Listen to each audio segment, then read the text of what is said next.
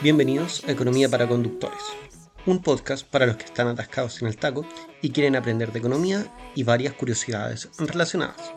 Pero no te preocupes si no eres conductor, porque ese es solo nuestro eslogan.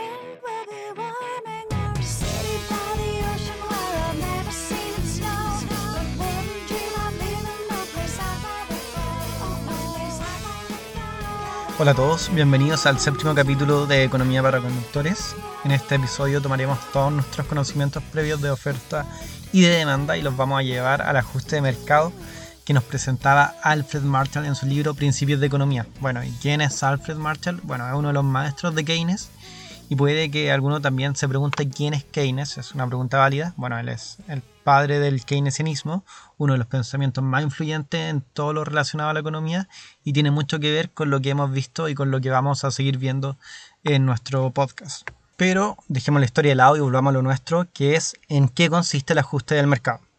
El ajuste de mercado es lo que nos dice cómo queda el acuerdo entre demandante y oferente. Visto desde el punto de vista gráfico, sería el punto donde se cruzan las curvas de oferta y demanda. En este punto donde se cruzan las curvas, ambas partes van a fijar una cantidad a transar y un precio relacionado a esta cantidad, lo que va a funcionar bien para satisfacer las necesidades y será eficiente, pero siempre y cuando exista flexibilidad al alza y baja de los precios. Si esto no sucede, el mercado deja de ofrecer productos de forma eficiente. Es importante considerar que los factores que determinan la demanda, que son los que vimos en capítulos anteriores, y los que determinan la oferta también, van a producir movimiento en la curva, menos el precio del propio bien. Nunca olviden eso. Y cada vez que se produzca un cambio en esto, se va a mover una de las curvas y eso va a hacer que se mueva el punto de acuerdos. Va a cambiar el lugar donde se encuentra la oferta y la demanda y eso va a hacer que se fijen nuevas cantidades con nuevos precios respectivos. Y si todavía no les ha quedado lo suficientemente claro esto que estamos comentando, vamos a poner ejemplos con muchas cosas que pasaron lamentablemente el año 2020 para poder entender todo esto. Comencemos con el precio de las mascarillas que llegaron a las nubes. Vamos a poner todo esto en dólares para que sea más fácil de entender porque no se escuchan personas de varios países. Pero lo que voy a contar va a representar lo que pasó en Chile y acá pagamos en pesos chilenos, no en dólares. El dólar es para que se entienda mejor en todas partes. Bueno, lo primero es la forma en que se disparó el precio de las mascarillas y el alcohol gel y realmente todo tipo de alcohol que sirviera para limpiar. Cuando apareció el primer caso de coronavirus en el país, la gente entró en pánico y comenzó a comprar mascarillas de forma masiva. Acá la caja de 50 mascarillas costaba aproximadamente 10 dólares, pero los dos días eh, estaban en 10 dólares las tres mascarillas y no había ninguna parte donde comprar y solo quedaba comprar a los revendedores, que además eran escasos. Esto también pasó con el alcohol gel y con el alcohol tradicional y se dispararon todos los precios, abriendo paso a un mercado negro bastante abusivo donde vendían los productos falsificados, incluso más caros que las que estaban certificados originalmente. Pero lamentablemente estos ya estaban agotados. Esto lo que produjo fue un aumento gigantesco de la demanda, mientras inicialmente la oferta se movía muy poco porque no estaban las capacidades para aumentar la producción y la distribución de forma tan rápida como iba aumentando la demanda. Esto produjo que el punto de equilibrio se moviera al desplazarse la demanda y llegara a un punto donde el precio era mucho mayor al inicial de cada producto. Ahora vamos a dar un ejemplo de cómo se reguló todo esto y vamos a hablar un poco de la oferta. Bueno, acá en Chile se crearon planes de aumento de producción de mascarillas con el fin de lograr llegar a toda la población y disminuir los precios de estas. Esto produjo en un par de meses que la oferta aumente de forma considerable, haciendo que bajen los precios hasta puntos similares a los precios iniciales. También la gente optó por comprar mascarillas de género o hacerlas por sí mismas, lo que disminuyó la demanda porque las mascarillas de género, como ustedes saben, son reutilizables, aunque obviamente no son tan seguras, pero acá en Chile es legal usarlas para andar en la calle.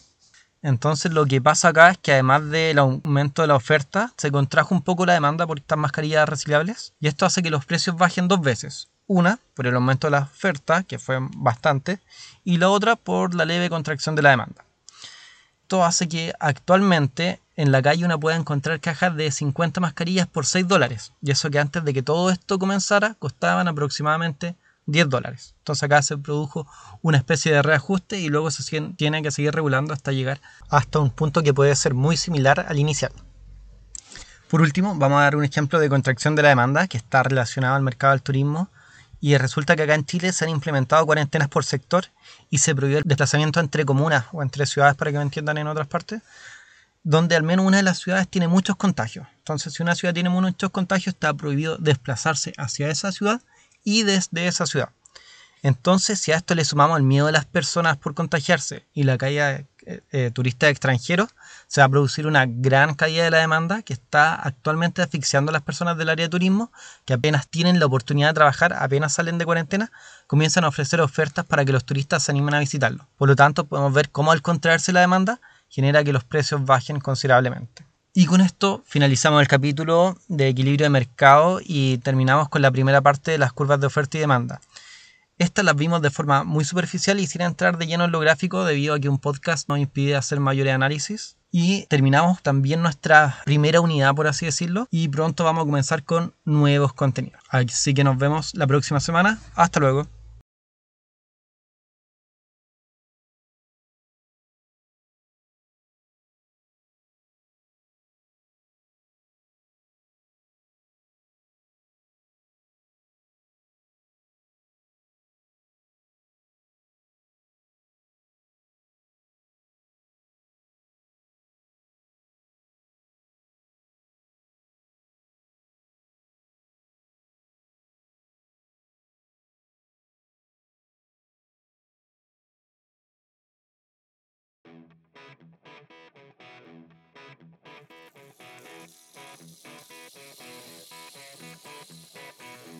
I'm watching the sunrise with you.